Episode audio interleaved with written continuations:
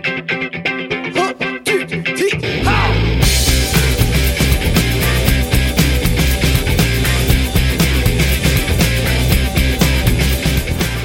Hello，大家好，欢迎来到大内密谈，我是象征。大家好，我是 Red。哎，小红老师、Ray 老师终于出现了啊！各位同学啊，我们之前在我跟老王的那期《无聊世界正经事》当中有大概说了一下，那期节目是怎么来的呢？就是因为当时小红老师呃那天本来要来，要放了我鸽子，然后我就临时觉得我都来了，对吧？我这既来之则安之，是吧？贼不走空，就把老王给蹬出来了，临时录了一期《无聊世界正经事》，补了一下。然后小红老师那天本来要来是要我们聊一个很重要的事儿，啊，这个事情就是我们今天终于是吧，可以开始聊了。 哈哈。呃，大家都知道我为什么想要聊这个，就是因为我最近不是居家在家嘛，所以呢很多事情都很懒散，然后又有了大量的时间可以玩游戏了。作为一个网瘾少年的网网瘾中年，对，呃，除了在 PS 五平台上玩的一些奇怪的游戏之外啊，也没奇怪，都很好，都是好游戏都，牛逼游戏。哎，我插一句，你对于 PS 五最新的这个刚刚推出的这个政策，你不觉得真的是老玩家真的就是狗都不如吗？他嗯们不是已经自己打脸了吗？他们已经打脸了。对，说是一个技术 故障，哦，真的吗？就他其们实就是试水嘛，看看你骂不骂吧。你你要不骂就这么着 了，然后大家骂骂骂骂一骂骂就回去，再再重新搞一个。啊，再重新搞一个。嗯哎，我觉得但是给的游戏太烂了，对，不，它里面那个所谓之前说什么四百多款游戏，什么英文版也算 一款，呃，什么繁体中文也算一款，都是这这么算的，就对于疯我了吧对于？我们这种就是已经都买过 了，实对哎在没有任何我看了看意里义。面的大多数游戏，我要不就是都玩过，要不就是我其实也没有什么想玩的，对，没有什么太多兴趣。就我当时没玩，不是因为我买 不起，对，是因为我没想玩。很糟糕 嘛。对，所以大家听出来了，我们今天可能会聊聊一些跟游戏相关的事儿。嗯，那除了 PS 五平台之外，我还有另外一个经常玩游戏的一个平台，就是 Steam，啊，中文翻译成蒸汽，嗯，蒸汽平台。那 Steam 这个平台呢，我不知道呃各位听众朋友们有没有了解啊？你可以简单的把它理解为它是一个数字游戏发行平台，嗯同时它也是一个游戏的启动器啊。你在里边买了游戏之后，花了钱，游戏就进入到你的这个 library 这个库里边，完了你就可以在这里头启动这个游戏了。对，可能很多呃人第一次接触到 Steam 是因为几年前那个 PUBG《绝地求生》对吃鸡这个游戏啊，当时也有很多、呃、老的 Steam 玩家，但我觉得你们游戏圈真的就是就会有一种莫名其妙的优越感，说哎呀，没想到有一天 Steam 竟然沦落为一个吃鸡启动器，就这种话酸的。让更多人来玩也没什么不好，对不对？可能很多我人有都吗？ 可能很多人都是因为呃吃鸡这个游戏才知道 Steam，然后才去安装和下载，付了那九十九块钱，然后在上面开始玩。可能他的库里头只有这一个游戏，但是也不妨碍慢慢的越来越多的在里边哎逛一逛，哎，好像啊这个游戏不错，可以买一买。那个游戏在打折，动不动各种节日打各种折，是吧？对我嗯也不买是你就亏了。对，不买就亏了，感觉是吧？而且像我这种经常真的啊，买了就是玩过，对吧？入库就可以，都没下载，大家都是这样。 是不是？有一说一，我到现在我连那个 Cyberpunk 呃二零七七，我到现在都没认真玩，我就玩了二十分钟吧，啊，跟我差不多。嗯，就就没有继续了。但其实我在我不知道你啊，我第一次用 Steam 这个平台是在 Mac 上，嗯，就当时我知道有这个东西，但是我那时候没有 PC 嘛，后来是跟米娅老师这个软磨硬泡出卖色相，然后 才获得了一台游戏本儿。对，然后我当时是在 Mac 上下过，它也有 Mac 端，Mac 端的游戏就相对少一些。对，然后其实 Mac 本身上对于很多游戏的支持也比较差吧，经常玩个什么那种不太大的游戏，然后就风扇就狂转那种，就疯了，什么鬼？对。然呃后后来我终于有了 Steam 这个 PC 的这个版本，于是也花了不少钱在里头下了不少游戏，啊、反正我应该从头到尾没有花太多，可能也就一万块钱吧，一万出头。嗯，你什么时候接触的 Steam？哎呀，也记不太清楚了，可能刚出来那会儿刚出来你就接触到了，哇！记不太清楚了，记不太清楚了。反正这么多年也就买了四五百个游戏。对对对。所以我们今天就想，因为我对于 Steam 这个平台就还蛮好奇的，嗯就是虽然呢，它在国内哈、嗯也也有一些互联网企业试图去做类似的平台啊，对但是都做的还蛮蛮辛苦的。嗯对，我说实话，我觉得都还蛮糟的。嗯对，然后当然同时，大家不要用什么国内的搜索引擎搜 Steam，你可能会搜到一个假的 Steam。对，这个我也听到有人这么说过。嗯哼，但是这个平台在国外啊，在这个除了中文地区，其实中文地区它的量覆盖面也没有那么大了。但是除了中文地区，竟然是一个那么巨大的一个体量，甚至你可以说它是最大的这种数字游戏的发行平台。它应该占在百分之六七十得有以上以这上。嗯样的一个规模。剩下的那些大的游戏厂，也包括什么各个厂都有自己的平台嘛，暴雪也有自己的平台，战网对吧？然后像 Epic 也有自己的平台等等吧，还有什么橘子什么之类的这种。说实话，就是我自己是觉得 Steam 其实是最好用的了。这个这个有一说一，嗯，对，除非有一些游戏，比如说啊、呃我心爱的《星际争霸》，那我还是得去暴雪的战网上，对吧？这个也没辙。嗯，但是呢，关于这个 Steam 平台本身，这个我是蛮好奇的，也是不知道它是怎么样如何一步步做成今天这个地步的，也包括它的创始人，啊、到底就是我们江湖人称 G 胖哈。呃，看起来就是一个很奇怪的胖子， 啊、就感觉还蛮油腻的，好像还来过中国。我嗯，看到过一张照片，是他坐在马路边儿上， 坐在马路边儿上，手里拿一个什么吃的，还拿了一笔记本什么之类的，就那种感觉有点邋遢的 宅男的样子。但是他却是一个巨大的游戏产业当中最重要的人物之一了。对嗯对，嗯所以之前呢，我就跟小红老师说，那咱们要不要聊聊 Steam，聊聊 G 胖的这个发家史？嗯，啊，到底他是这个前世今生是怎么来的？然后小红老师说，嗯，我不太了解，但是我可以去做一下功课。嗯，啊，但是我相信他当时答应这个事情，接下这个锅的时候，并没有想到这个锅竟然这么大，啊这个坑竟然这么大，啊是吧？所以你是也查了不少东西， 看了不少资料，是对吧？对对，而且很多东西就只有英文版的，基本都只有英 文。并没有被翻译成呃中文、对，但是确实学到非常多的东西。嗯啊，真的哈。呃对对对，了解了一大部分被我之前完全没有认真去了解的游戏历史。所以还是要感谢我，对吧？对对对， 感谢感谢甩锅，感谢甩锅。所以那我们接下来就聊聊这个 G 胖以及他的各种搭档们、嗯创始人、合伙人以及他的这个 career。嗯职业生涯啊、他的创业旅程，嗯，呃，如何一步一步做到今天的，嗯，啊、相信也是一个很有趣的故事。嗯，那小红老师，咱们这个聊 G 胖聊 Steam 也好，那咱们是要分成几个部分吗？一期估计讲不完，嗯所以可能得拆个上下。哎，嗯，上篇我们先谈谈大家是怎么做游戏的，嗯下半部分我们讲讲做平台和做硬件，好嘞，嗯、看看他们怎么通过平台和硬件来改变这个行业。哎那第一部分可能是通过游戏来改变这个行业。好的，那咱们就正式开始啊。嗯好先给大家介绍一下 G 胖，呃，他本名叫什么来着呃，Gabe Newell， ？Gab Newell 对啊、所以他叫 G 胖是因为他的名字是 Gab。G A B E，对，你看网上关于他的这个，不管是这种梗图啊，还有什么 的，其实非常多，是因为他跟他们玩家粉丝的关系特别特别的好。哦嗯，，他会花大量的时间跟玩家互动，给玩家回邮件，甚至接玩家电话，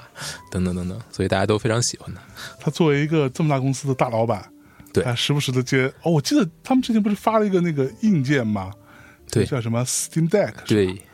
然后他还亲自去送亲货自，去送货嘛对什么的，然后就时不时的就会看到，哎，我我看你买这个版本好像有点低，我给你换一个最高 配什么，对，就是这种奇怪的家伙，呃嗯他是真心热爱游戏的人，对，那所以这个 Gab 老师啊，就人称 G 胖，他是哪人呃，美国加州人，啊？生出生在科罗拉多，啊科罗 拉多，对，然后六二年生人，现在已经六十了，嗯哇，他已经六十了已经是一个老人家了。啊，那还亲自出去送货，对，跟玩家互动，嗯，他啊，在经营这么大一家公司哈，也不算很大，几百人。所以他是个什么星座啊的？呃，是他是十一月三号出生，是个天蝎男， 天呐，也有好人啊！ 是吗？嗯，所以他的成长经历这些，我们就不多讲了。嗯就是他从小可能大家都能大概能够想得到，嗯，而且是加州这种地方，可想而知哈。他是哪个大学？其实是毕业生，呃，也没毕业。没毕业，但是他是哈佛的毕业生。嚯，对嗯就是成功人士都得从哈佛退学呗，对他应该是没上多长时间吧？就退学了。对，因为当时他是去微软去做实习，他为什么会去微软？因为他有一个亲戚在微软，他嗯在假期的时候找他亲戚去玩嘛。然后这个微软的当时的总裁就已经不是盖茨了就盖茨，啊，已经是史蒂夫·鲍尔默了。就著名的窝囊废鲍 尔默老师，鲍尔默老师说：“这个你在我们公司严重的干扰了我们的办公秩 序，那可 不吗？对你，你要不然跟我们来直接当直接来实习吧。”哦啊，所以既来之则留之，对，可能当时微软也不是一个特别大的一个公司，所以你想他能去里面跟他的亲戚在一起，哦对对吧嗯就并不是那种等级森严那种大公司的规矩非常多规矩的那个状态，是啊我记得之前看过鲍尔默一张照片嘛，就觉嗯得那肯定不是一个，他们还保留着那种就是那种有点学生气的那么个状，虽然是一个已经世界最大的软件公司了，对吧？嗯，对，但是我看过那张照片，就是鲍尔默老师背对着镜头，在一个他自己的办公室，微软他自己的办公室一个小房间里面，就杂乱无章，然后乱七八糟。前面他面对着一个 PC，然后背对着镜头坐一个破椅子，然后这整个人很臃肿、肥胖，然后秃顶，就感觉是一个那样的一个形象坐在那里。我当时想说。哦，我真的无法使用 PC，我不要成为这样的人。对，想想隔壁多优雅，对吧？嗯嗯对。这里跟大家稍微插一句，PC 确实玩游戏是最好的，嗯，在这个平台上，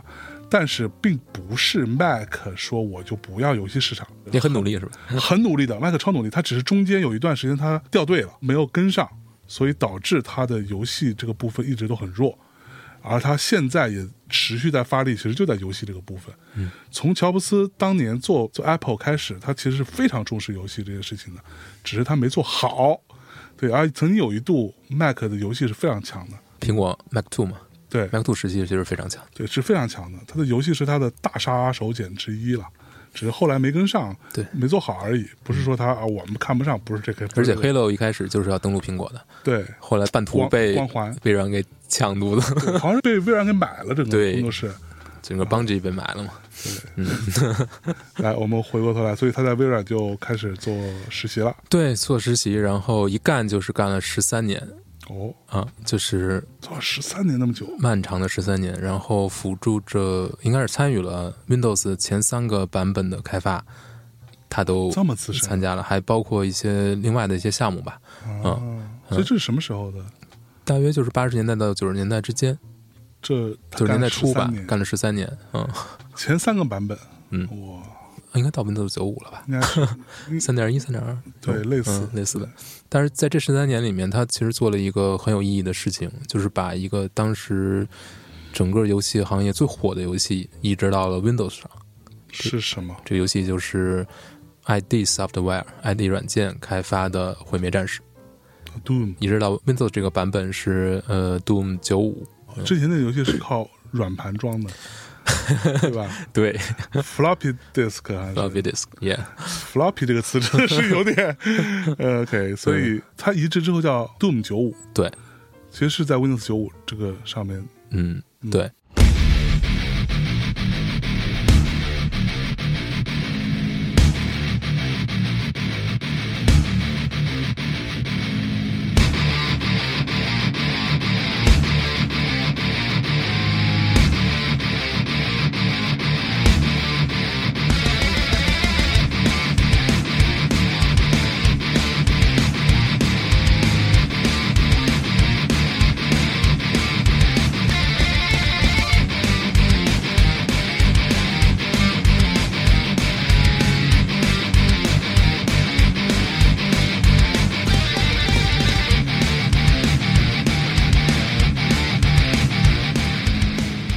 把 Doom 移植到 Windows 上，其实是起到了一个很强的示范效应。在此之前，可能很多游戏都是在 DOS 上的 DOS 平台的，在此之后，才慢慢的有大量游戏开始发行 Windows 版本。也就是因为这个作品这个移植版的出现，就是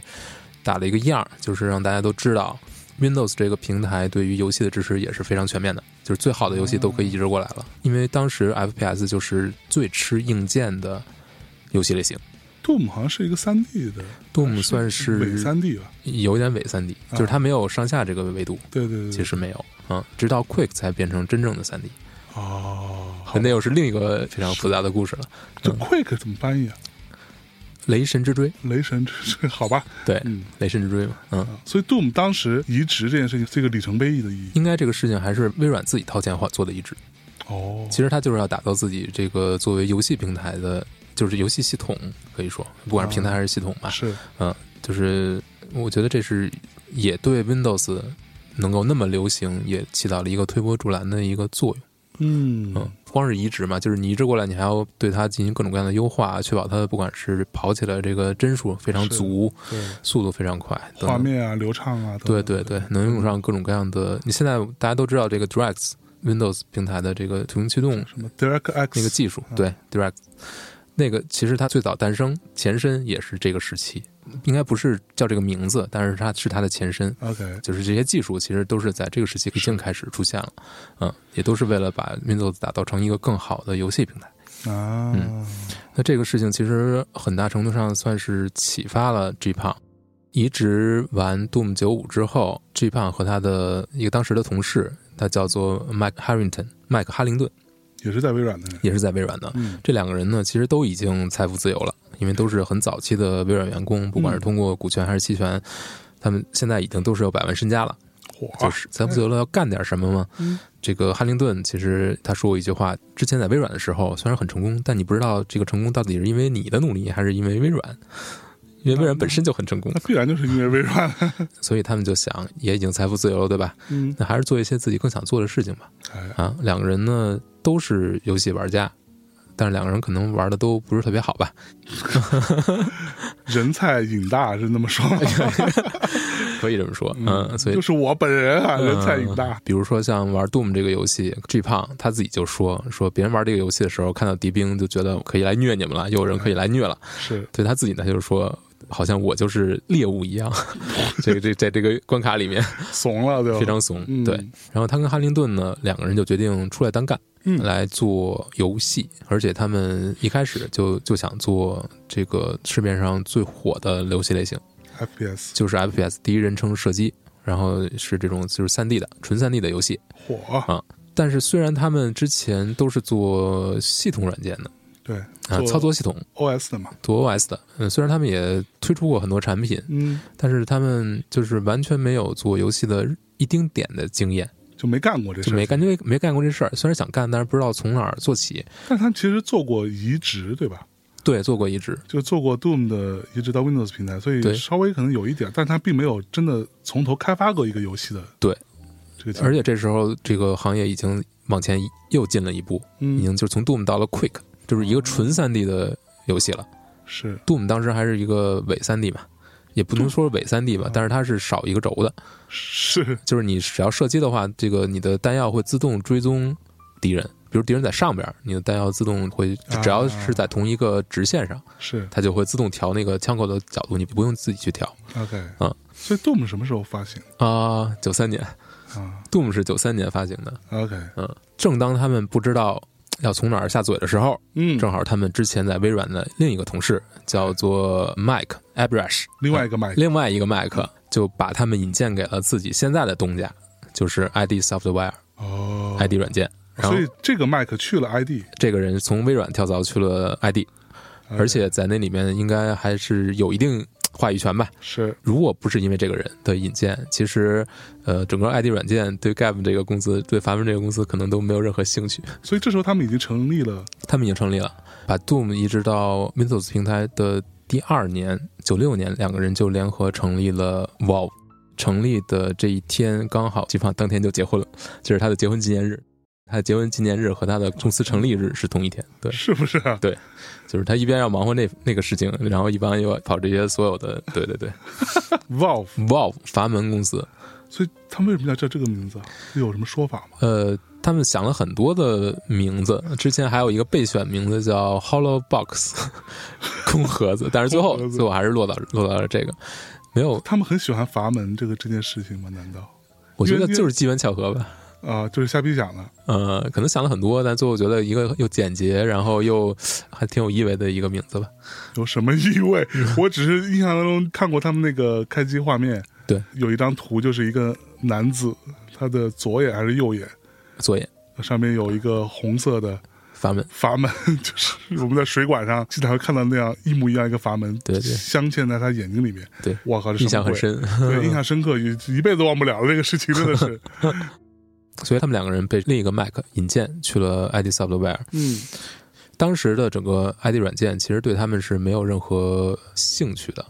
就不看好。不看好，因为他们之前都是做操作系统的嘛，嗯，跟做游戏的那批人其实风格完全路数都不一样，就感觉是不同的世界来的。哎嗯，因为 ID 那帮人其实还挺疯的，就我的了解。 是吗啊，？对，这个天天在，你像罗梅罗那种那种很很疯狂的人，哦，像罗梅罗是一个非常出挑的人吧，就是个性、非常乖张。最有代表性的一个是，就是当时罗梅罗应该是做过一个，应该是单飞之后，他做过一个广告，广告词是 “John Romero is gonna make you his bitch”，嗯哦，就是很艺术家的那个范儿。那就整个 ID Software 可能有很多人是是这个范嗯儿，但是这两个人就是微软出来的，做操作系统的，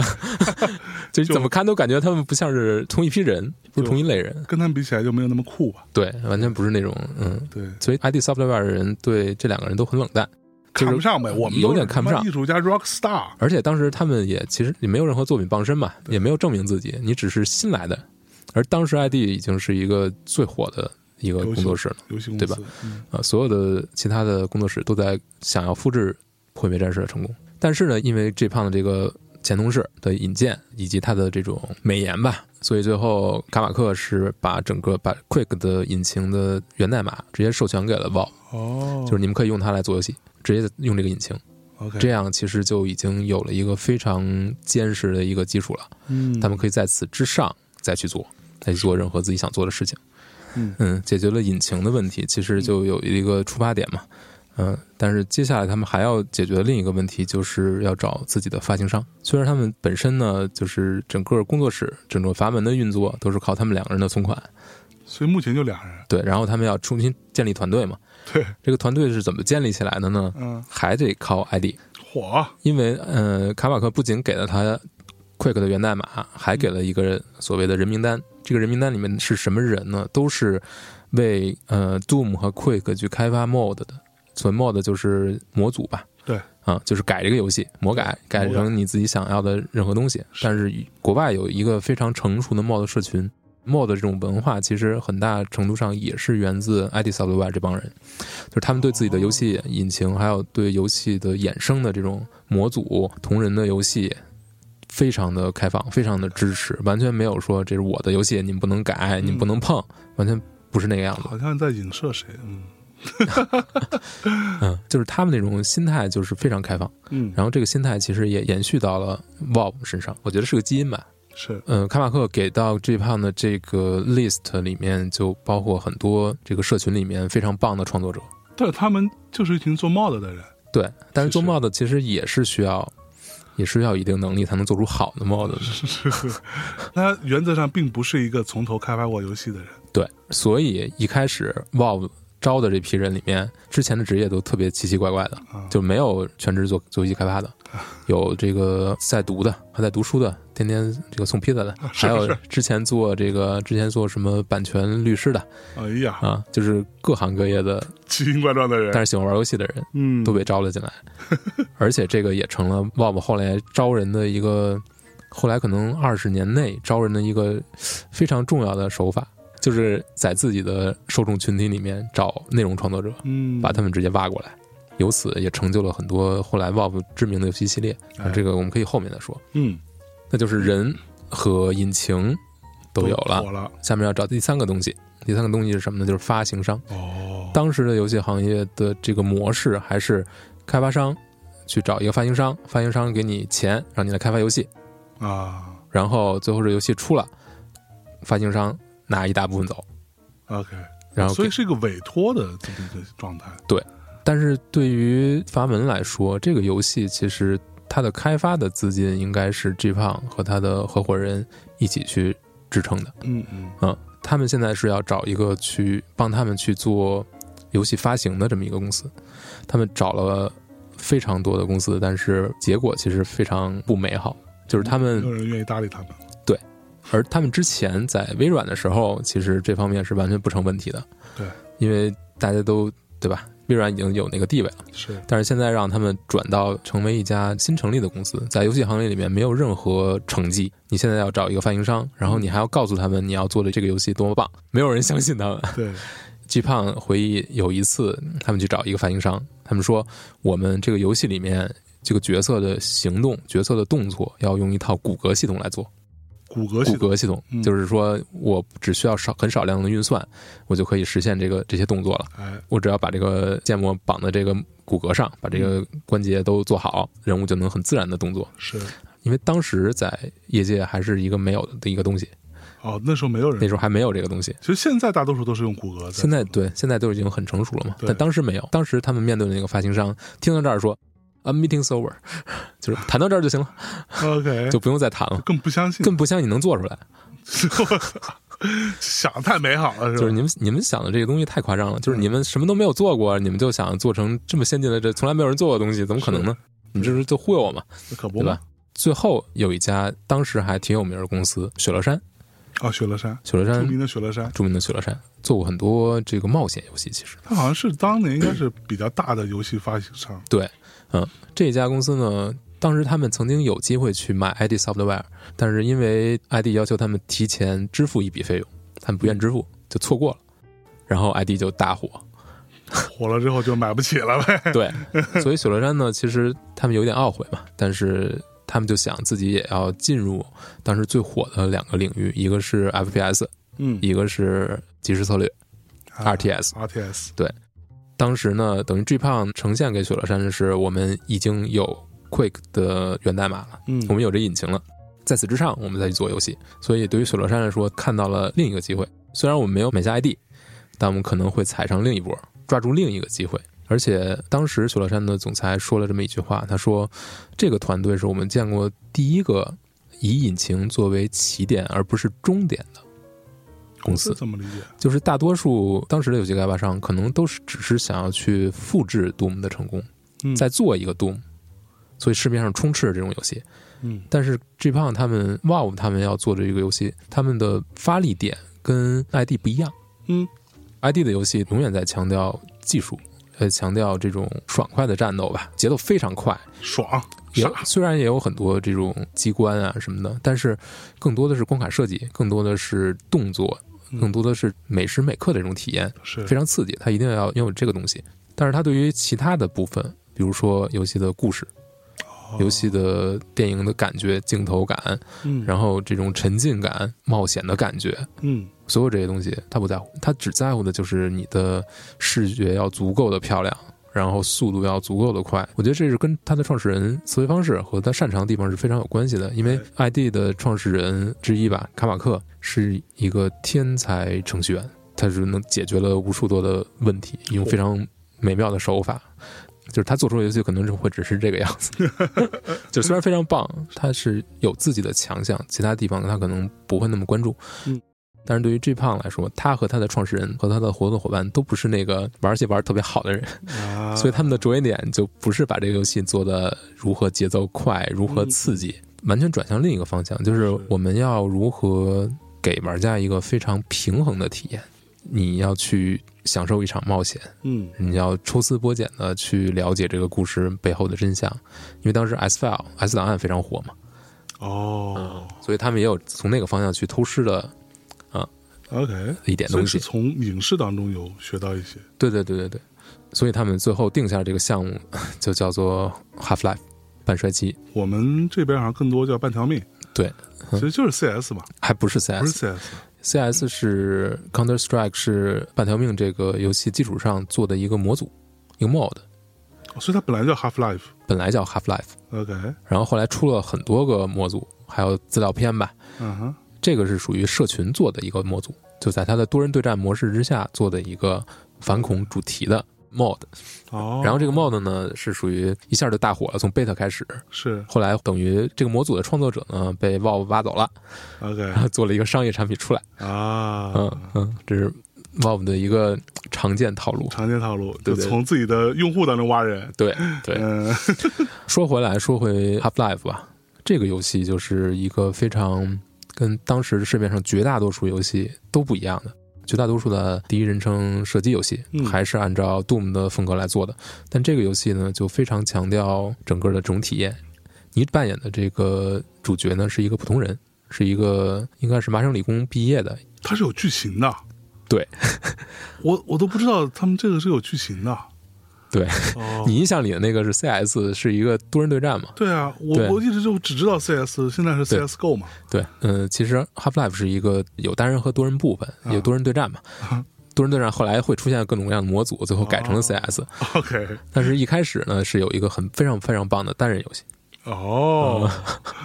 天哪，嗯你呢是在这个 Black Mesa，这是一个美军的一个秘密的研究机构吧？你去里面去上班儿，嗯哎然后呢，因为一个研究的失控，而这个失控还是你亲手造成的，嗯你亲手参与其中的，导致呢打开了通向异形世界的传送门，然后异形就开始在这个研究所里面开始爆发，然后你要去哦解决这个案件， 解决这个事件，是，我这听真的是很 X 档案。非常 S 案对吧？对对对，包括里面的怪物设计，比如说那种呃会跳到你脸上，然后把你头罩上的那种怪物，其实很异形，哎就像抱脸虫一爆样两。虫，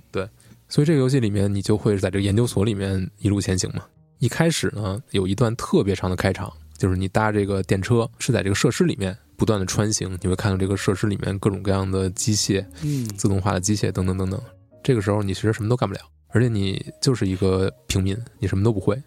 OK，你就是一个在这个研究所里面工作的一个人。嗯，但直到这个事件发生，你才开始第一次拿起撬棍，这是一个标志性的武器吧，哎，才第一次开始用枪杀人。整个这个体验呢，就非常像电影。哦，但是呢，他做了一个非常棒的事情，就是他不靠过场影片，啊，在这个游戏里面，几乎所有的时刻，除了你被敲晕的时刻，你都可以控制你的镜头。 OK，所有的剧情在演出的时候，你都不受限，嗯嗯你，都可以随意的去走动。它不是单纯的播片儿的，它不是播片，它嗯没有播片，它就是一直在演出。你可以体验里面的一切，你的沉浸感是从头到尾没有去把你从里面拉出来的，嗯嗯坚持到最后。而且它又有非常多的这种跟 NPC 的互动，在这个游戏里面，NPC 是会说话的，说话的说话，是说话，真的有语音，播放语音啊哦，在当时就是基本上是一个从来没有人见过的，还可以这样，哦，之前不太有游戏有这种没有语音说话的，没有语音，全程语音，而且不光有语音，他们还不光做了骨骼系统，还做了嘴型的系 统，嘴上还有加了骨骼绑定嘛，所以这个游戏里面的角色说话的时候嘴会动，啊，这些在当时在是什么时候？九八年，九八年，对，就是没有没有人见过这样的，哦，嗯，这个我大概能理解了，就是因为他其实玩的也不太 好，所以他在其他地方下很多功夫，你知 道吗？对，而且他，你想，他如果再在技术方面去下功夫，他永远赶不上 ID，对，不可能超越 ID 的，是，但是，是有很多地方他是可以去重新的再去做一些发挥的。嗯嗯，但这个游戏其实也是经历的非常多的波折。嗯、像他们九六年成立公司，这游戏九八年才发售，所以这两年他们就干这一件事儿，应该是到九七年吧。他们跟雪乐山的合约是作为九七年的游戏发售， ，OK，但是呢，没有做出来，不是没有做出来。这游戏呢，其实也上了 E 三，也引起了很多人的关注。但是九七年年底的时候，他们对这个游戏做了一次评估，他们觉得现在我们做出来的东西不符合我们对这个游戏的期待，所以把这游戏推翻重做了。妈呀，这个时候，其实他们已经等于是没有完成他们和发行商的那个约定，对，但那是你就呢，违约了呀，但是回过头来说，为什么呢？因为他们一开始在做这个游戏的时候，他们的目标很明确，我们要做一个 B 级游戏，啊，这不是 B 片那种 B 级，而是说我不要做一个顶尖的游戏。对，他们非常明确，就是说我们不想做成那样，嗯就是因为如果你一开始第一次做游戏，你就把你的目标设到一个业界顶尖的游戏，嗯你这个作品八成出不来，啊，八成是做不出来的。还蛮务实的，所以他们非常务实的把这个 B 级游戏做出来了，但是觉得呢，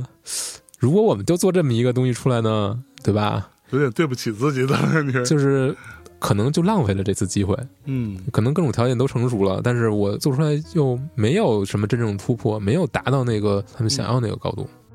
这就是百万富翁优势做事情的心态， 就是跟你不一样，对。那就做吧。但是其实这个事儿他们并没有公开对外说，那他们跟雪乐山怎么交代的？那就是拖呗。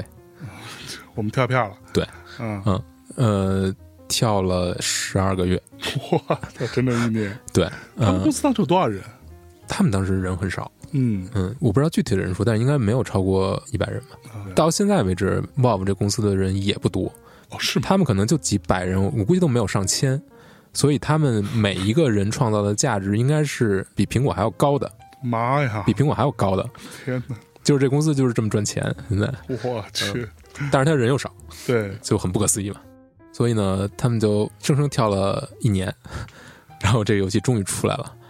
所有人都惊了。一年之后出来的作品，各方面都已经非常的成熟，非常的平衡，嗯同时它又代表了一个全新的发展方向，在 PC 领域。嗯，可能从来没有人做过。你想想，九八年都发售了什么其他的游戏多少？MGS 一是九八年出来的，啊？也是强调电影化、电影感的，对对吧所以 MGS 一 E 跟 Half Life 比？MGS 一也是全程即时演算，没有过场影片的， ，OK，就是没有提前录制好的过场影片的是。但是 MGS 一它是有大量的，你是只能看，啊，就是其实你没有太多可以控制的部分，对，嗯。但是 Half Life 就不一样。嗯就是你全程都在参与，而且它就属于做的平衡特别好。当时的业界的这种大咖都是被这个作品震惊了，不管是卡马克一度非常不看好这个项目的卡马克，对，还有罗梅罗也是，其实他们都没有对他特别看好。对但是现在不管是这两个人，当时的罗梅罗已经独立了，嗯，独立去做大刀去了，就是非常惨烈的那么一个项目。大刀是什么 鬼？就是他独立之后做的一款游戏嘛，就是呼声非常高，然后最后成果非常扑街。啊，对，这两个人的对他的评价极高。现在的虚幻引擎的创始人 Tim Sweeney 吧，也是对这个游戏评价非常高。还有一个人就是 Warren Spector，就欧美游戏界两条线，嗯一，条是 ID 软件这一条线贡献了无数多的人才，是，另一个就是 Looking Glass。Looking Glass 来自那个《绿野仙踪》里面，后来就是出了很多的优秀的创作者，包括嗯现在的阿肯的等等那么一批人吧。 OK，杀出重围就是那个那个工作室做的，哦，等于这两条线的人其实都是对这个作品非常的认可的。南北这个黄埔军校对， 两都个特认他，觉得这都东西牛逼是吧？做出就从来来没有见过这样一款游戏，哦而且呢，一出来就完成度极高很高，极高。 嗯我觉得你又 在暗讽，是不是在暗讽 Cyberpunk？嗯，对，不过波兰蠢驴他们一直都是出来完成度都不高的。那个巫师最时候刚出来的时候，其实也也是也一堆问题对一一堆 bug，但是量大，对，量大管饱。堆量就是这个世界的真理。嗯，我们不踩一 捧一，没有必要，没有必要。好嘞，嗯，但是想一想就觉得还是挺不可思议的，完全的新手哎，拿到一个引擎，他们其实在这个引擎上也是做了很多额外的努力，嗯所以才最后能得出这么一个成果吧。Warren Spector 对这个游戏的评价是：这个游戏创造的研究所这个环境是非常写实的，里面的角色其实也都是像一个真实存在的人，这种这种研究所里面的科学家啊什么的。完全不是像《Doom》里面那种都是恶魔，都是地狱，都是火星，就是那种一看就是非常游戏的那种设定。啊，但这个游戏是非常写实，是不管你的主角的设定，你这些 NPC 的设定，这些 NPC 他们说的话有时候也会也很有趣，就是他们会非常恐惧。有一些关卡里面你还要护送这种科学家，啊，护送科学对家，这方自己说过，就是他当时测试游戏嘛，有一关是要你护送一个科学家到某一个地方，嗯然后他可能一路都很顺利，但最后呢。这个科学家被怪物咬 死了，然后他就非常的难受。他当时的感觉就是说，自己带着这一批团队，因为当时各种延期嘛，嗯他就觉得自己就像要带着这帮人要去做一个事情，嗯然后就觉得一再的错过这个发售时间嘛，有非常大的这种压力。哦，但是呢，这个事儿从 Half Life 开始呢，形成了一个独特的词汇，就是 Valve Time。所谓的哦 Valve Time 是什么意思呢？就是说这个游戏公布的发售时间和最终的发售时间 会有一个 Valve Time。 OK，嗯，这就我们是类似于之前说的什么一爽是吧？ 其实就是一个意思嘛，就是很模糊的一个、很不确定的一个一个量一 个时间态。 b o b t 对，《反射街》这个游戏呢，获得了巨大的成功，也让 Valve 呢在这个游戏行业里面有了一定的地位吧。接下来我们可以说一说这个公司跟其他公司不太一样的地方。嗯嗯，它是一家基本没有管理层概念的公司。没有管理层的意思就是 literally 没有管理，没有 boss，nobody have a boss，嗯每个人都没有领导。你呢，在这公司里面呢，你要做的事情就是找到自己能够为这个公司做出贡献的事情，并且去做它。然后他们公司可能有一张大白板，比如说在游戏开发期间，每个人都会上面有一个名字，你在上面贴便利贴，写上你在未来多长时间之内你要完成一个什么样的事情。哼，他没有什么项目经理这种概念。没有，他们会有一个什么呢？就是所谓的 Overwatch，就是资深的成员会组成一个 Overwatch，嗯，就是所谓的监管吧。对，当这个游戏做到一定程度，就会提交 Overwatch 来看，就是这个游戏你这个形态是不是能够符合 Valve 出品的这个标准品质的标准嗯啊、很多游戏其实在这个阶段都会被打回，啊，不管是 Half Life 还是后面的 Portal，其实都经常经历这个阶段。嗯嗯嗯，就是特别有钱的人做事儿，可能就是 就是这个样子，你知道吧？哎就是一定要做到不鸣则已，一鸣惊人，否则就不鸣，我就不做。嗯哎，嗯心气儿还是比较高的。对他们始终在想如何去做一些没有人做过的事情。你嗯像 Half Life 做出这些大量的革新，都是其他公司没有勇气去做，还是没有精力、没有资源去做，嗯就不知道。但是所有人都在做 copycat，都在想做这些东西，对，没有人去探索这些新的事情。但最后就是他们去进行了探索。嗯我觉得这个也是跟他们这种所谓的自组织这种架构还是有很大关系的。是嗯，可能只有在这种状态之下，他们员工的这种积极性才能被真正的调动起来，真正去做自己想做的事情。我觉当得然有有一定道理了，因为对你要不然如果只是一个传统的公司架构，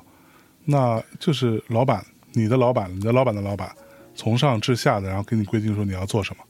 你剩下的所有人就是完成这件事情，很难有突破了，除非老板本身又特别懂这嗯个事儿，对吧？你特别懂技术，特别懂最新最前沿的这些趋势，你又能真的应用进来，所以像这样的一种公司形态，才有可能会出现一些年轻人在里边，就是哎，我们试试这个吧，我们试试那个吧，最后没准真的能传不出来，但可能有很多失败啊，没准真的传不出来一个东西，然后大家就哎，这可以再花力量把它完善，这样子。嗯但这种架构呢，其实在 Valve 最近的十年，可能也造成了很多的问题。哦，但这个我们后面会聊。同一件事就是两方面嘛，它可能既会让你的这种创意力能够真正爆发出来，也可能会导致你就是始终在这个创意的循环里面去打转，啊，嗯，也是有可能的。就出产效率不高。对，但是可能出来的东西就是好的东西。嗯还有几个其实值得一说的，就是 Valve 延续了跟 ID 软件一样的这种基因，就是它跟自己的玩家、粉丝之间的关系非常直接、非常亲密的。嗯哼他首先他非常支持自己的粉丝去围绕自己游戏进行再创作，嗯他对帽子的支持非常好，就是属于官方的这种支持，官方级别的支持，让你尽可能的去去玩儿、去耍、嗯去创作各种各样的东西。然后定期呢，他可能会把很多帽子创作者做出来的东西收到一起，然后打包作为一个产品再去销售。啊，而且有好的这种帽的团队，他直接会挖过来。比如军团要塞这个团队，就是这个本身是 Half Life 的一个 mod，就是做一个战争题材，应该是一战还是二战吧？啊、嗯然后等于 Valve 直接把这个团队挖过来了，然后把这个 mod 做成一个成品，直接卖了。是 CS 也也是一样， CS 也是，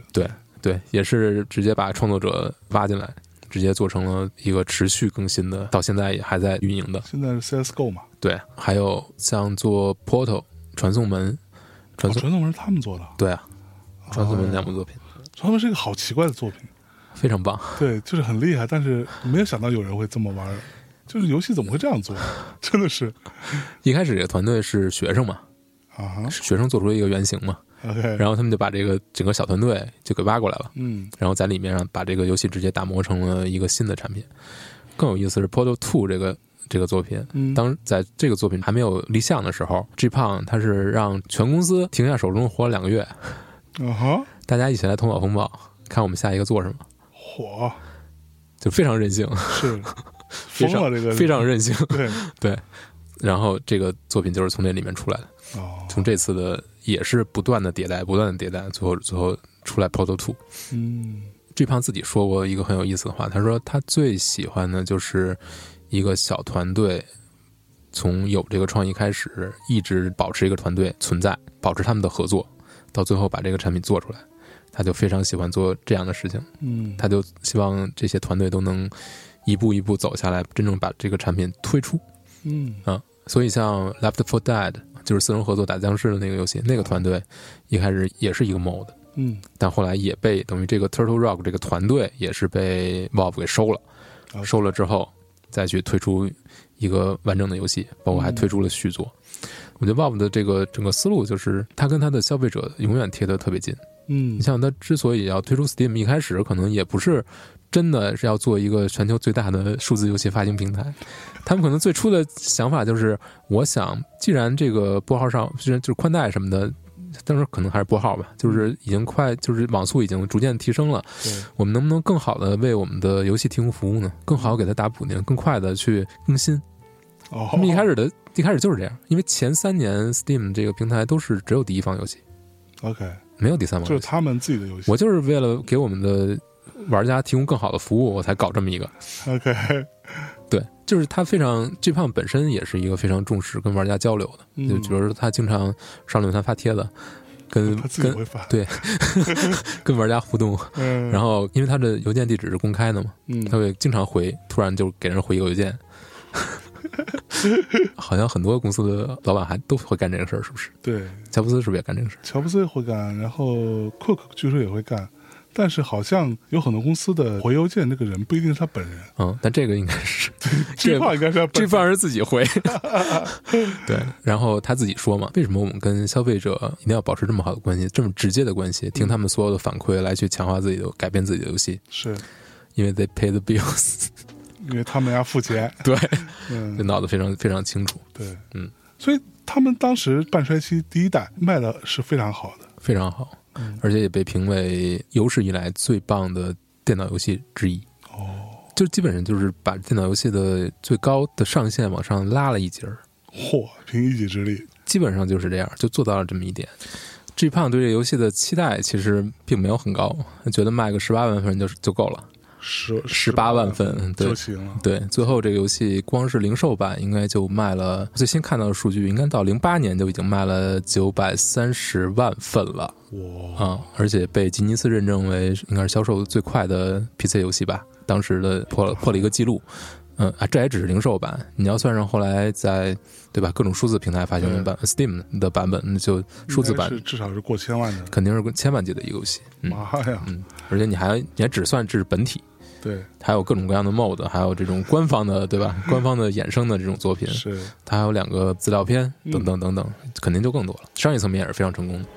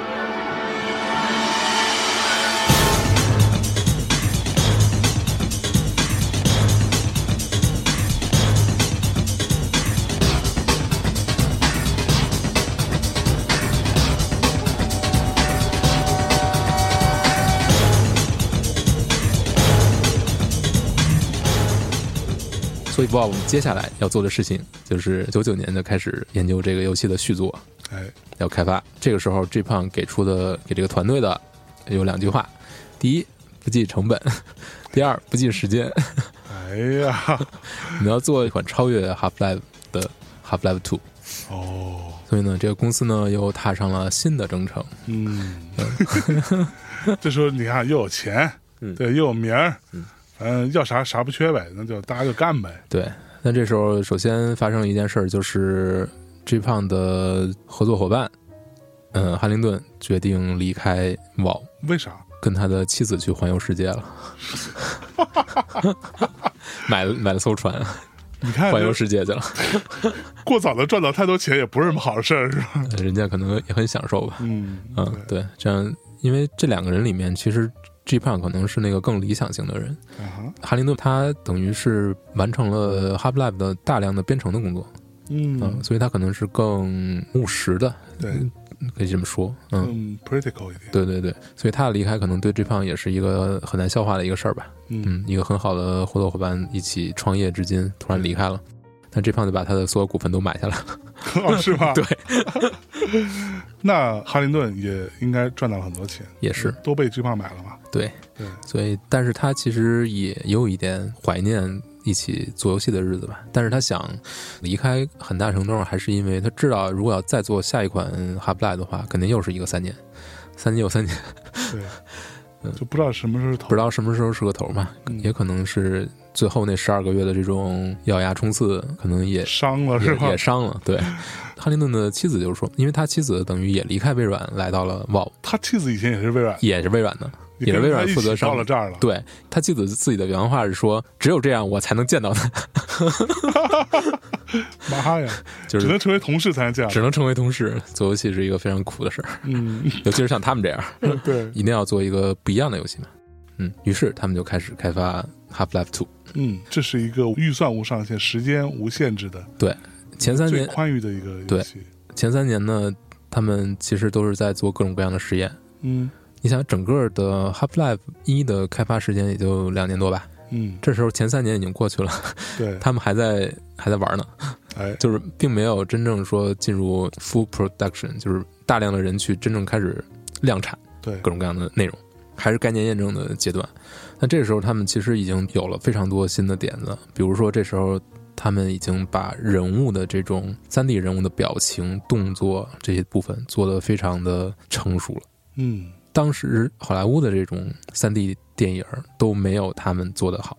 哦，真的，所以当时比尔盖茨还特地去找到 G 胖说要参观一下你们做的这个项 目，哎你们，做的这些东西，这这些技术，应该你想这是零几年，零二还是零三年吧对？嗯嗯，那个时候，所以他们是非常领先的。然后他们的游戏的引擎变成了一个他们自己研制的引擎，他们没有再用 Quick 的引擎，啊他们自己做。这个引擎是叫做 Source 起源引擎，哦，嗯，后来 CS 也移植到了 Source，有一个 Source 版嘛，是一一个起源版嘛。 CS 当时是在《半衰期一》的基础上，对多人模式的基础之上去改的嘛，对，嗯，但是它改的其实很精妙，就是说不管是基于金钱的这种这种武器购买系统 啊，还有这个一轮一轮的统计胜负的这种是模式等等等等，可是过往的这个引擎用的蛮好的，也出现了爆款产品，也有 CS 这样的 mod，那为什么还得做新引擎很大的一个原因就是他们要做不一样的东西，啊？嗯嗯，虽然。嗯，Half-Life 一其实也是在 Quick 那个引擎上做了大量的修改，但是他们觉得我们要往下迈出的这一步已经不是之前的引擎能够承担的了，所以他们决定自己去去做这个引开发一个擎引。擎而这个引擎最大的一个卖点其实就是它对物理的模拟，嗯就是这个游戏里面非常符合物理规律，所有这些物件就是你可以去像真实的世界中那样去控制它，去让它之间就是物体之间的进行互各种各样的互动、碰撞等等等这些，就是这个引擎自己内置的对它的支持，支持。嗯，然后呢，再加上在此基础之上引入了很多新的玩法，比如说游戏里面最重要的一个武器就是这个重力枪，这个操纵重力，就像《星球大战》里的原力一样。嗯把远处一个东西去抓过来，啊，然后再投出去，由嗯此衍生了非常多的玩法。怎么想起了塞尔达 呢？对吧？哎嗯这也是有非常相似的地方，就是他们对于规则的这种运用、哎，设定的这种规则非常有意思。嗯，塞尔达里面是有磁铁吧，对啊，但是那个是仅限于针对磁铁的对，但这个《哈布拉兔》里面这个枪是所有东西都可以抓，哦，对比如说你可以随便抓一个物体，然后你可以把它当做盾牌去挡子弹，你也可以抓另一个物体，然后扔出去作为一个投掷物去哇砸砸敌人。等等等等，就是由此衍生出了非常多的全新的玩法。嗯但这个就是他们想要追求的，这个作品一出来就要有跟别人不一样的地方。嗯，别的游戏还在各种各样的枪，还在突突突，就是大家都在玩这个，但是我已经在玩很多更新的东西了。所以这两点可能都是他们创作《哈布拉兔》的时候最重要的亮点吧。嗯嗯，但是三年过去了呀，对，三年过去了，然后这个团队呢拿出了一个所谓的试验的小样儿，这个小样儿就是一段影片，就是用这个游戏的现在已经在做的这个引擎，这个引擎但是现在还不是很成熟呢，Source 引擎，还有各种各样的问题，但他们已经把游戏里面他们能想到的。不管是角色演出，嗯还是呃所有的战斗系统的这种呈现，各种各样的全新的你怎么去怎么去作战这些东西放到一起，然后零二年应该是年初吧，给 G 胖做了一次演示。G 胖呢，在这前三年其实他没怎么参与这个开发，嗯他在干嘛呢？他在忙别的事情，比如说 Steam 之类的。啊，啊、为什么他要这么做呢？就是他想保持一个客观的状态去评估这个项目，是因为如果他自己深度的参与了创作的话，他很难再去很客观的看待它了。那个开发团队呢，把这个小样儿拿出来给 G 胖看，G 胖看完了说 Amazing，但 是把他 还没有达到我的预期。啊所以呢，这个游戏就没有参加当年零二年的 E 三展。错过一三其实蛮其实还是蛮大事件的，对，是吧嗯、对，嗯、还没有准备好，那就回炉。因为当时这个小样里面可能有二十分钟的，在一个实验室里面的一个对话，就是为了展现，呃，人物嘛，人物的表情什么什么的，所以各方面看起来都不够好，嗯、所以就决定把它再放一放。这一放呢，就放了小半年，嚯，当年的九月，等于大家把这个小样儿又整个拾掇了一遍，然后这个时候引擎相对来说也成熟了一些，所以最后又拿出了一版，才最终通过。不管是 G 胖还是 Bob 里面这个 Overwatch 吧，这个监管嘛，才觉得这个是可以啦。我们可以在这个基础之上去 full production，大家一起全力的去推进。Bob 里面它有一个很有意思的一个工作模式，叫做 Cabal，Cabal 就是小队吧，小组、这种意思。每一个卡包里面各种各样的工种都会有，它会把一个游戏拆成不同的部分，嗯可能流程有很多部分凑起来是一个游戏，这一部分某几个关卡就给一个卡包，这卡包就全身心的就搞这些东西，嗯，就是你有美术，你有程序，你有设计，对你就把这个东西给我，你有关卡设计什么的，人物什么的，你就给我搞这个。这个时候，这个公司的就大量的资源就开始投入到这个项目里面，好几个卡包就开始开工了。就这样做做做到了零三年，这已经进入了第四年了。这个时候，他们每月的开支已经到了百万美元，就是在这个游戏上的投入。 嚯，嗯，当年终于参加了 E 三，终于 G 胖把这个游戏对外公布了。这个时候呢，公布的演示其实已经是打磨的非常棒了，嗯但大部分还是基于之前的那个演示小样儿，啊，只不过把它就做得更好、更好、更好了。嗯然后一旦一放出来，不管是角色的这种非常拟人的各种各样丰富的表情，还是呃所谓的基于重力、基于物理规则这种玩法，嗯各种各样的全新的玩法，都让大家特别震惊，觉得完全就是我们期待的 Half Life 的续作应该有的水平，嚯，所有人都很满意，就是没有人失望。嗯，但是有一些人呢是觉得这个东西真的能做出来吗？那你给我们看的这个东西是真的吗？啊可能会怀疑他是为什么有试玩？大家觉得这可能现在的硬件可能都支持不了。啊实现不了这种效果。，嗯，尤其是开发者，是嗯开发者都觉得你这东西，你可能想得很好，因为我们我们其实也见了大量的这种预告欺诈，就是专门用最高端的 PC 去跑一个演示，最后这个演示到玩家那儿就不是这样了。不，今天还不是依然是这样 吗？对，对啊，就是有很多开发者其实是不相信这个东西的。啊雪上加霜的是一个什么事儿呢？就是 E 三是六月，当时在 E 三展的时候，G 胖就公布说我们九月三十号会交付这个游戏。天哪，所以这些人就更觉得，就是说，如能果交付得了吗？如果你九月三十号你要交付整个游戏，你一三展应该有试玩才对，你肯定应该有试玩了，中间只差三个月，因为你要九月三十号交付，你九月初你就得进场压盘，对对吧？你要刚够，你你这个来不及啊，你很明显不对啊，对，对吧？但这方为什么会这么公布呢？因为他有 Valve Time，他心里面已经打了 Valve Time 的时他差，太天真了，他想让团队呢能够保持住现在这种状态，加把劲儿，嗯啊，但是他完全没有预估预料到后面会有这么多事情没有做完，根本不可能做到。 ，OK，对，等到 E 三展结束之后，回到公司，然后他们算了算，说我们要九月三十号，那么每块儿要做到什么程度呢？嗯，算了算，然后发现哦，这些东西要现在就要完成，但这些东西还没有完成。嗯，什么对白要完成，对白还没有写完。嗯如果对白完成不了呢，这儿也完成不了，所有的东西都交叠在一起，突然就大家就崩了， 就想我操，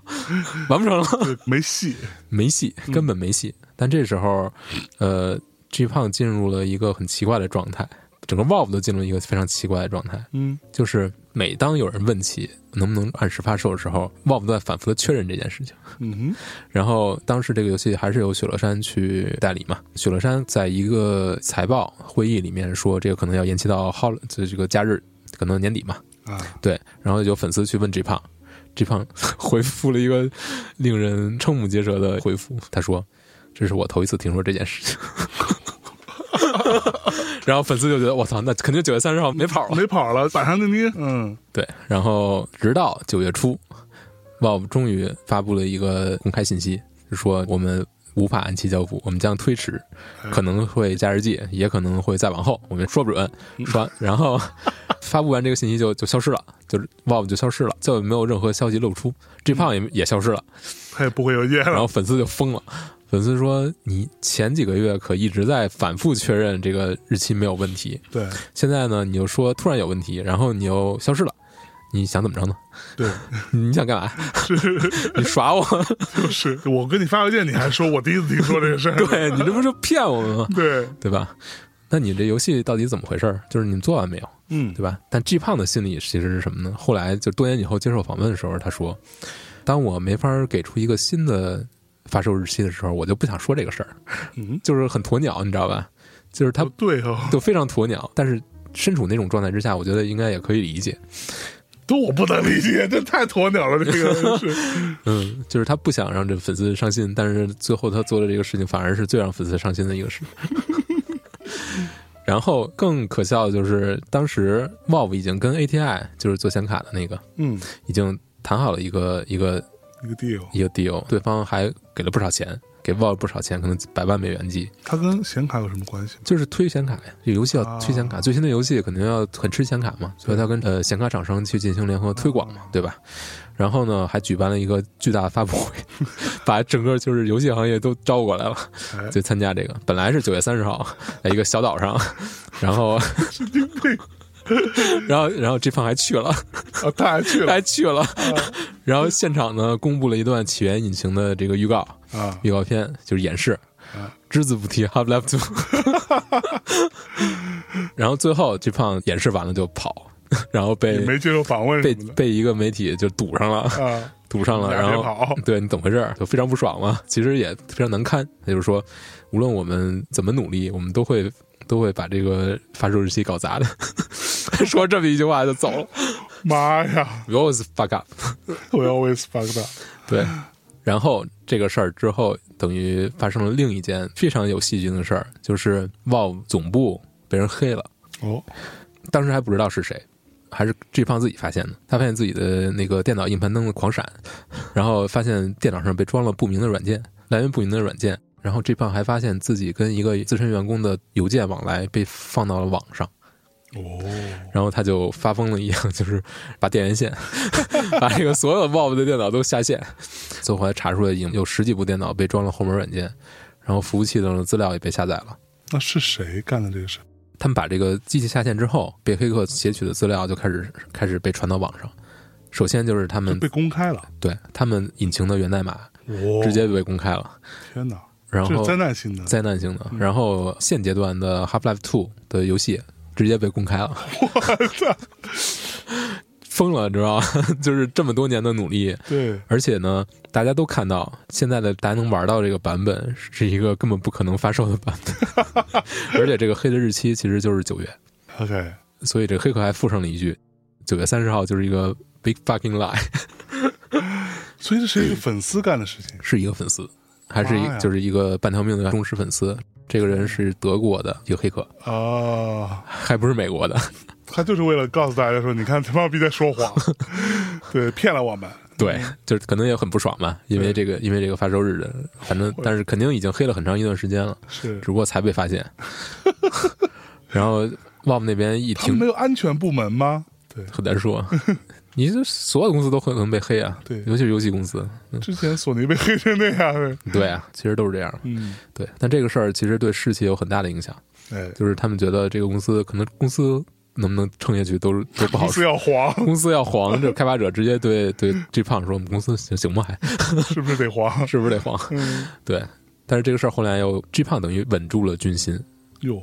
这件事情最让他难受的就是，他一直以来都想给自己的员工创造一个非常稳定的或者非常有活力的一个开发的环境，嗯，对这个团队其实感情也非常深的，所以这个事情极大的伤害了他的团队。嗯哼嗯但是呢，这个事情后来有很大的一个转机，就这个黑客啊，Valve 一方面直接向自己的粉丝求助，求助线索，哦，就是粉丝告诉他们我这个是从哪儿下的，这些东西，我你们的资料我是从哪儿找到的，哦，就是所有人都在提供线索，他们的粉丝依然非常支持他们，虽然被摆了一道， 然后他们又又去联系 FBI 去查这个，在这个各种各样的线索之下吧，最后呢，差不多能够知道这个事儿是怎么回事了。嗯但是更有戏剧性的是，就是这个黑客呢，就是直接给 G 胖发了一封邮件，嗯，有一点炫耀的那种那种这事儿那就是种意是思，我干的，对，就是我一定要让全世界都知道这这事儿是我干的。然后 G 胖呢就配合他嗯，说：“你真牛逼， 你真棒， 你真棒，你怎么能做到的呢？”聊到最后呢，给对方一个 offer，你来 Valve 工作吧，呃过来上班呗，你过来上班吧。嗯，啊，那哥们儿很高兴，信了，然后准备来，嗯啊，还真准备来美国，哟，就是还说这个连自己的家里人也要跟着一起过来。火，但这个时候，G 胖已经反手联系了 FBI。火，啊对，但最后事情没有像他想象的那样发展啊，因为德国不放人，德国不想把这个人放到美国去 抓，所以呢，德国自己把他抓了啊啊，嗯，但是这样呢，这个谜就解开了，这个到底是谁把他们给黑 了，谁把这些东西放出去了？天哪！所以 G 胖这个时候就很天蝎男了，我跟 你说，对不对？就是啊我 offer 你工作，你过来吧，我他妈坐在这儿弄你。对，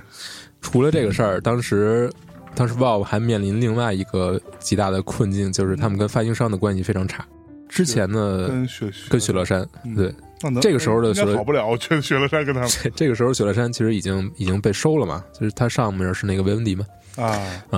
为什么两家人闹翻了呢？嗯我觉得有有几个事儿，一个事儿是。九乐山应该是在未经过 Valve 许可的情况下，把很多 Half-Life 的游戏等于授权给了网吧，哦，这个是导火索吧，也是直接 Valve 起诉自己的发行商的，他怎么授权给网吧？就是他不应该授权，就这东西不应该是他发行商直接授权的，嗯哼嗯，但是他们就这么做了，嗯，然后所以就遭到了 Valve 的起诉嘛，嗯但是他们呢，反过来呢又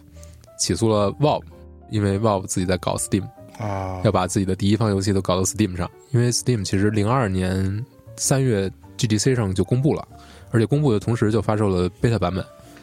公测了一年，然后零三年的 GDC 才发布一点零嘛。这个时候的 beta 版本里面，所有的 Valve 第一方的游戏都已经上了。那这个其实是完全颠覆了之前实体游戏发行商和开发商之间的关系啊，嗯等于你新搞了一个你自己卖游戏，你本来这游戏的授权虽然实体版都签给了我了，对就应该我来卖，对我要抽成的，你现在要自己搞，对，你说这算怎么回事？所以他们当时的合约里面没有规定那么清晰嘛，因为当时数字发行这个东西还不存在，啊，所以也没写到这块儿。我估计是没有，嗯，但这个现在就只是我们自己想象嘛。对，但是肯定双方因为这个这个钱到底该怎么分，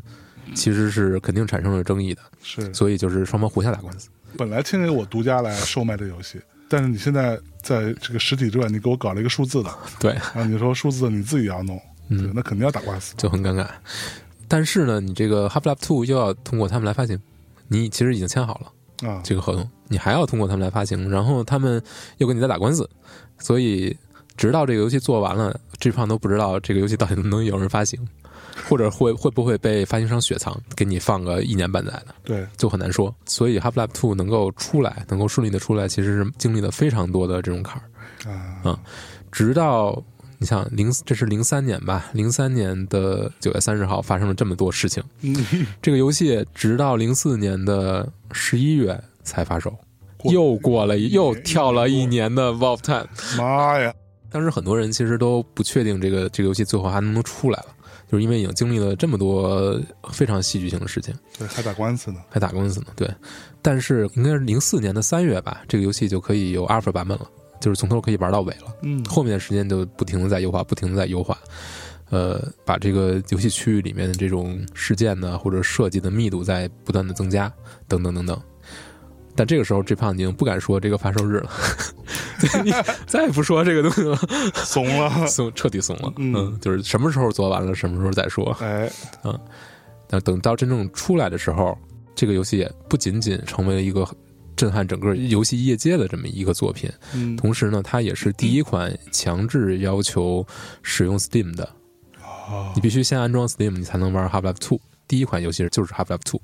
那他这个东西跟雪乐山之间怎么办呢？他们两个最终是 Valve 胜诉了，哦，对，等于他获得了自己发行游戏的数字版的权利吧，那买实体的其实是不用 Steam 的，应该也是需要按 Steam 的，对，所以导致很多发行商是拒绝卖这款游戏，啊、他们觉得等于我在给自己挖坟墓嘛。对你买这游戏之后，你先要 join Steam，然后以后你就直接通过 Steam 买游戏了，你也不用通过我了，对吧？是，所以很多发行商是抵制这款游戏的，嗯但依然不影响这个游戏也是上千万份，应该是一一年就已经卖了一千两百万份了，现在就就已经更多， 肯显然是更多。妈呀，嗯这个游戏是零四年，零四年十一月发售的，是拿了无数的年度游戏。各种奖，对，拿到手软，而且说实话，现在第一人称游戏，我觉得其实也没有再有什么突破，玩法层面的吧，更多的突破其实没有。嗯，我觉得没有，可能也是因为这个类型很示威吧。当然，后面大家都玩吃鸡了，对，变成一种新的类型了。但是大玩逃，杀但是但是好像并不是真正在玩法层面有更多革我新好的像，没有任何，没有，没有，但是大家说来说去嘛。嗯就是对换各种枪配件，对我能想到的哇，我能想到更有更有意思的，其实还是像传送门这种嘛，啊它是真正有一个底层的革新的。是嗯，那这个游戏也是 WoW 嘛，类似 于像 PUBG，类似于这种吃鸡类型的，只要是这种大逃杀类型的，其实它都是在原有的基础上，它相当于就是做了一个 mod，就它就是游戏规则的变化，对，但它不是游戏底层游引戏擎底层是一样的，啊就是对互相射来射去，对。找个掩体躲一躲，